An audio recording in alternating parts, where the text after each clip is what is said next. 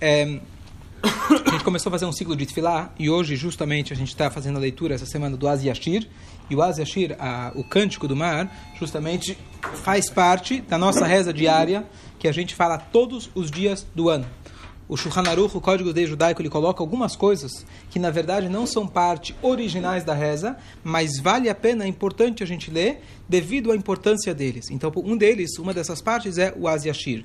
O Az Yashir é um louvor a Deus, não faz parte original da reza, não é um pedido, é simplesmente um louvor para aquecer o nosso coração, aquecer a nossa mente, para a gente conseguir chegar no Shema Israel com amor a Deus e depois na Amidah.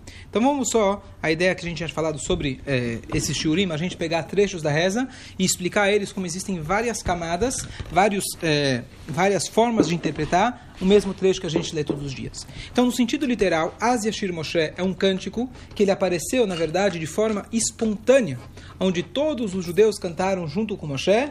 Esse cântico quando uma coisa interessante que não é um cântico apenas de louvor a Deus, mas foi uma declaração espontânea de fé. Todos eles, quando viram a abertura do mar e finalmente eles agora estavam se libertando do, do, do, do Egito e viram todos os milagres, espontaneamente os judeus naquele momento gritaram com muita fé esses louvores a Deus. Então já aqui dá para a gente um nível melhor de concentração quando a gente chega nesse trecho do Asi Ashir Moshe. Alguém falou agora como é difícil acordar todo dia de manhã para rezar, tá certo? Mas de qualquer jeito, se a gente parar e se lembrar desse momento histórico que a oportunidade que nossos antepassados tiveram de poder atravessar o mar, ver a mão de Deus e saber que a cada dia nós podemos abrir o mar. O que, que significa abrir o mar? Acaba lá atrás para a gente de que, na, na, na verdade, quando teve as chuvas, o dilúvio, na época de Noah, o dilúvio simboliza para a gente as preocupações. A água, quando ela vem com força, a água é comparada, na verdade, tem várias alusões, a Torá e etc., mas uma delas é o rio é comparado às preocupações. O rio, ele fica o tempo todo correndo, o tempo todo ele não para por um instante, e o nosso pensamento tem a mesma, tem a mesma tendência. E se a gente prestar atenção, 99% das nossas preocupações são os materiais e 99% das vezes é em relação a Parnassá, muitas vezes. E o que, que acontece? Para a gente conseguir se concentrar na reza, literalmente, é maior milagre do que Deus abrir o mar. Para Deus abrir o mar é facinho certo? Ele faz um estalo e abre o mar. Para ele não é grande coisa. Para a gente conseguir abrir a nossa mente parar um pouquinho, abrir esse mar e seguir adiante para a direção do Har Sinai, isso exige, na verdade, um esforço tão grande que é como se fosse abrir o mar. E isso, na verdade, ajuda a gente se concentrar para saber que, de fato, Deus fala: eu sei que é difícil se concentrar, eu sei que você está cheio de águas na cabeça, eu sei que você está cheio de preocupação, mas a nossa função é abrir esse mar, seguir adiante, que logo mais vai chegar o Shema, a Midah, e a gente tem que se concentrar e colocar a nossa mente, a nossa concentração na direção certo. Esse é o primeiro ponto. Muito nisso. Não então, de um jeito então revoltado, só, mas sim, de um sim, jeito... Sim. Só repetindo aqui a pergunta para quem vai ver a gravação depois. Número um, por que, que o Narshom Minadav, quando ele pulou, teve a coragem? Está escrito que as águas dele chegaram até a narina, as narinas, e só depois deu a Deus abriu o mar. E, de uma forma mais genérica, porque a vida, os desafios precisam ser tão difíceis. Então, número um, uma constatação, não uma, uma, uma constatação, mas não, mas não uma explicação ainda. A constatação é, uma vez seu sogro me falou é, ele falou: quando, é, quando chove, vem a tempestade. Quando você acha que já está ruim, às vezes, Deus nos livre, mas a coisa piora ainda.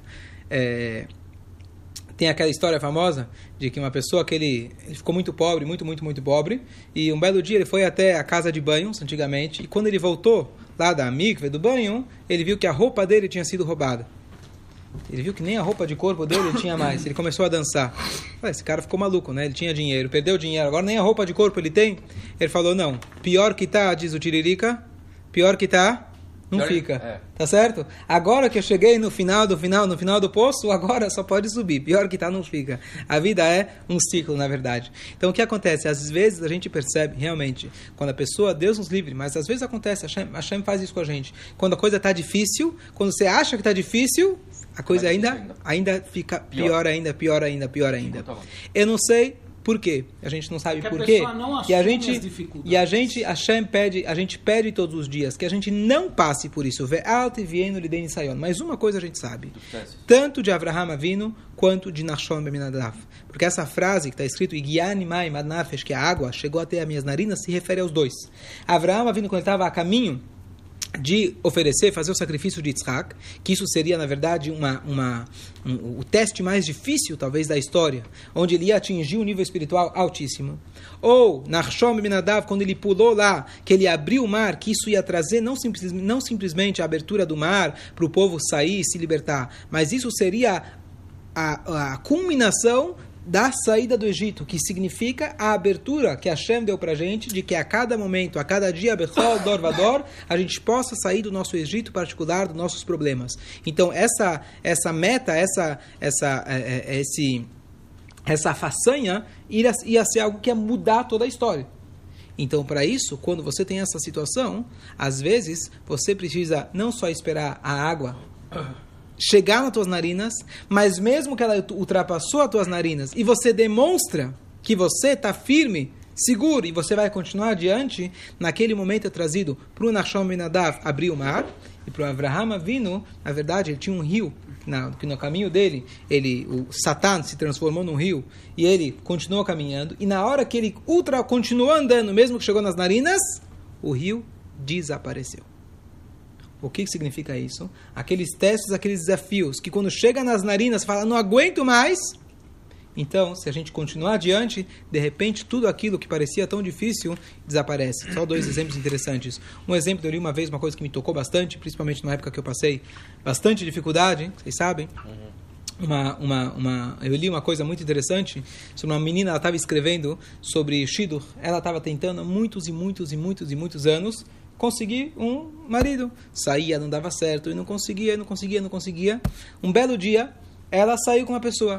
E depois de muita expectativa, e ver se a pessoa, tudo indicava que era a pessoa adequada, na hora que eles se encontraram, depois, não sei depois de quantas vezes, a coisa não foi para frente. Oh. E ela voltou para casa. E ela falou, ela pensou o seguinte: toda vez quando eu volto numa decepção dessa, numa tristeza dessa, eu caio na depressão, eu fico chateada, eu ela falou assim: Eu não vou, é um artigo, uma pessoa escrevendo, eu não vou deixar que isso aconteça. Dessa vez eu vou inverter a roda. Dessa vez eu vou inverter. E eu pensei, ela falou fortemente comigo mesmo, que agora eu tirei mais uma pessoa da frente. A gente sabe que lá de cima Deus já programou quem é a escolhida, tá certo? e o escolhido, mas de qualquer jeito dizem que lá tiveram outras vozes ao longo do caminho. E essas vozes são aquelas pessoas que você se encontrou, mas não foi a pessoa certa. Então, se você já se encontrou com ela, mais uma que está fora do caminho. E ela decidiu fortemente que ela não ia se abalar, e muito pelo contrário, ela ia tentar ficar feliz. Todo um artigo bonito como ela escreve, não lembro agora os detalhes como ela escreveu, mas basicamente ela conta que 20 dias depois ela estava noiva.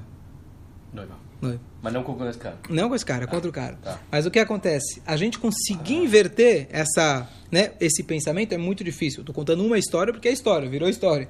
Mas a ideia da gente conseguir, quando a coisa está muito difícil, está muito difícil, está muito difícil, bom, né? e você fala, não, dessa vez não vou me deixar, dessa vez eu não vou, eu não vou é, eu, não vou, eu, não, eu não vou deixar que isso aconteça, então ela continua adiante e Hashem ele inverteu isso. É claro que não é sempre, não é todo momento que a gente consegue enxergar isso, mas quando a gente tem essa coragem da gente continuar adiante, igual na Shom Minadav, a tendência é que tudo aquilo parecia tão, tão, tão, tão grande, tão difícil, aquilo se torna, na verdade, um rio que ele desaparece, ou um mar que ele se abre. O segundo exemplo, alguém aqui da sinagoga, que ele, já contei, ele ouviu inclusive o Shur, que uma vez ele estava a caminho de Mincha, faltava dois minutos para começar a Minha, e de repente ligou para ele um cliente muito importante, e esse cliente há tempos que ele estava tentando ligar, falar com esse cara, e finalmente ele liga.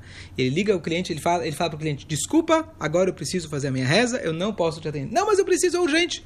Desculpa, não posso te atender. Ele desligou, teve a coragem e não perdeu a reza. Então terminou a reza, ele foi ver eu o celular dele, ele fez, tudo bem, atender, né? tudo bem. Ele atendeu, não sei. E aí o que acontece? Ele falou que quando ele terminou Minha, o cara, o cara mandou uma mensagem, já, já resolvi. Tá certo?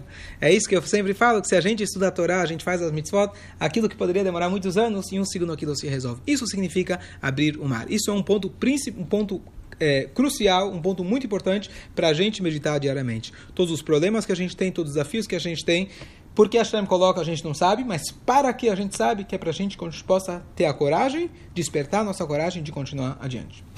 Mas a pessoa tem que ter um. Você falou que para a gente conseguir chegar nesse nível precisa de muito estudo, muito empenho. É verdade, por um lado. Por outro lado, quando a pessoa está apertada, até Mitsuya Nefres, que chama, até o. Até o. Como chama? Até sugar a alma. Mesmo uma pessoa que não é estudiosa, uma pessoa que talvez não é corajosa, às vezes a situação força ele despertar uma força que nem ele mesmo sabia que ele tinha. Isso, na verdade, às vezes é, é, é o propósito do Nisayon, do teste. Às vezes a pessoa não sabe das forças que ele tem. Mas justamente a única saída que ele tem é ele se tornar forte e seguir adiante. Quando isso acontece, na verdade, a gente entende que era justamente isso que Hashem queria dele. Que ele conhecesse as forças que ele tem e ele, através do Nisayon, que significa um teste, ele pudesse se elevar. Então, não necessariamente é o estudo, claro que o estudo ajuda, claro que a reza ajuda, mas isso nós temos dentro de nós a capacidade desse auto-sacrifício, dessa coragem, cada um de nós tem. Tá o quê? Na função, então, a função por, de abrir o por que Moshe, por que não dá Moshe, pra fazer duas coisas ao mesmo tempo. por que Moshe ele mesmo não fez isso? Porque a gente explicou ontem que toda a função de Moshe não é ele fazer as coisas por você. Moshe é o enviado de Deus para te dar o exemplo, para você começar a fazer sozinho. O primeiro ponto da saída do Egito é você começar a ter coragem. Moshe fazer tudo por você, você não vai, você não vai crescer. A ideia do nascimento do povo judeu, uma, um bebê, um feto, quando ele está ainda na barriga da mãe, ele é totalmente dependente. O nascimento do povo judeu significa agora vai que a bola é tua. Eu já te ensinei.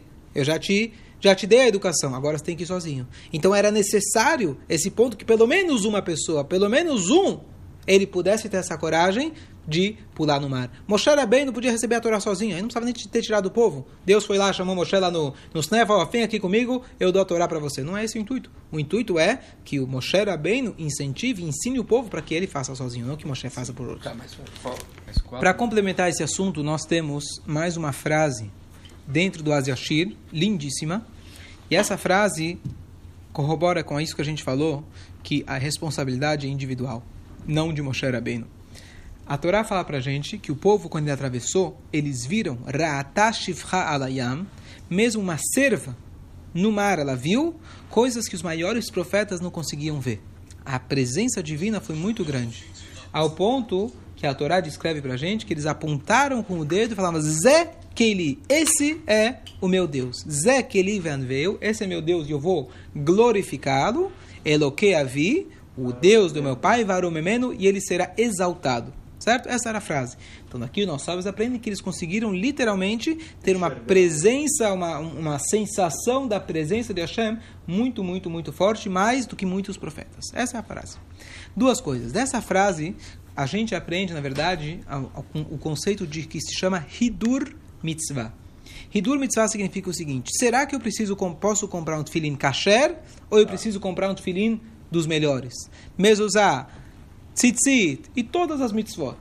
Então o que acontece? Nós temos o que é a obrigação básica, mas dentro dessa frase, quando a gente fala Zekeli, esse é meu Deus, ve anveio, anveio tem a ver, tem a ver com a linguagem, na verdade, que eu vou é, exalt, eu vou, eu vou glorificar ele, da gente, quando a gente pegar o que ele, o meu Deus, as minhas mitzvot, eu fazer isso de maneira bela.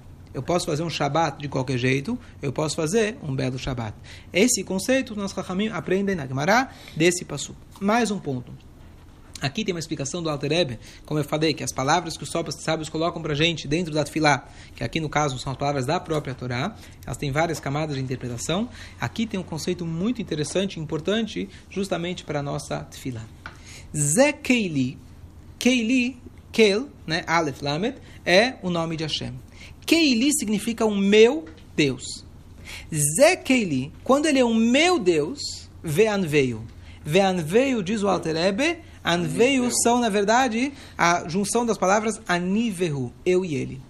Quando eu individualizo Hashem para a minha vida, não que eu invento a Torá minha, Hazu Shalom, e sim que eu pego a Torá, mas eu sinto que essa Torá é minha, é algo particular meu. Eu vejo o judaísmo não como uma regra que eu sigo, e sim a vida que eu vivo. Como eu entendo que eu sou uma peça única no quebra-cabeça, que eu entendo que eu tenho minha missão única, eu entendo que essas mitzvot foram feitas para mim. Se eu enxergo o judaísmo como algo meu particular, aí veio eu e Deus estamos juntos.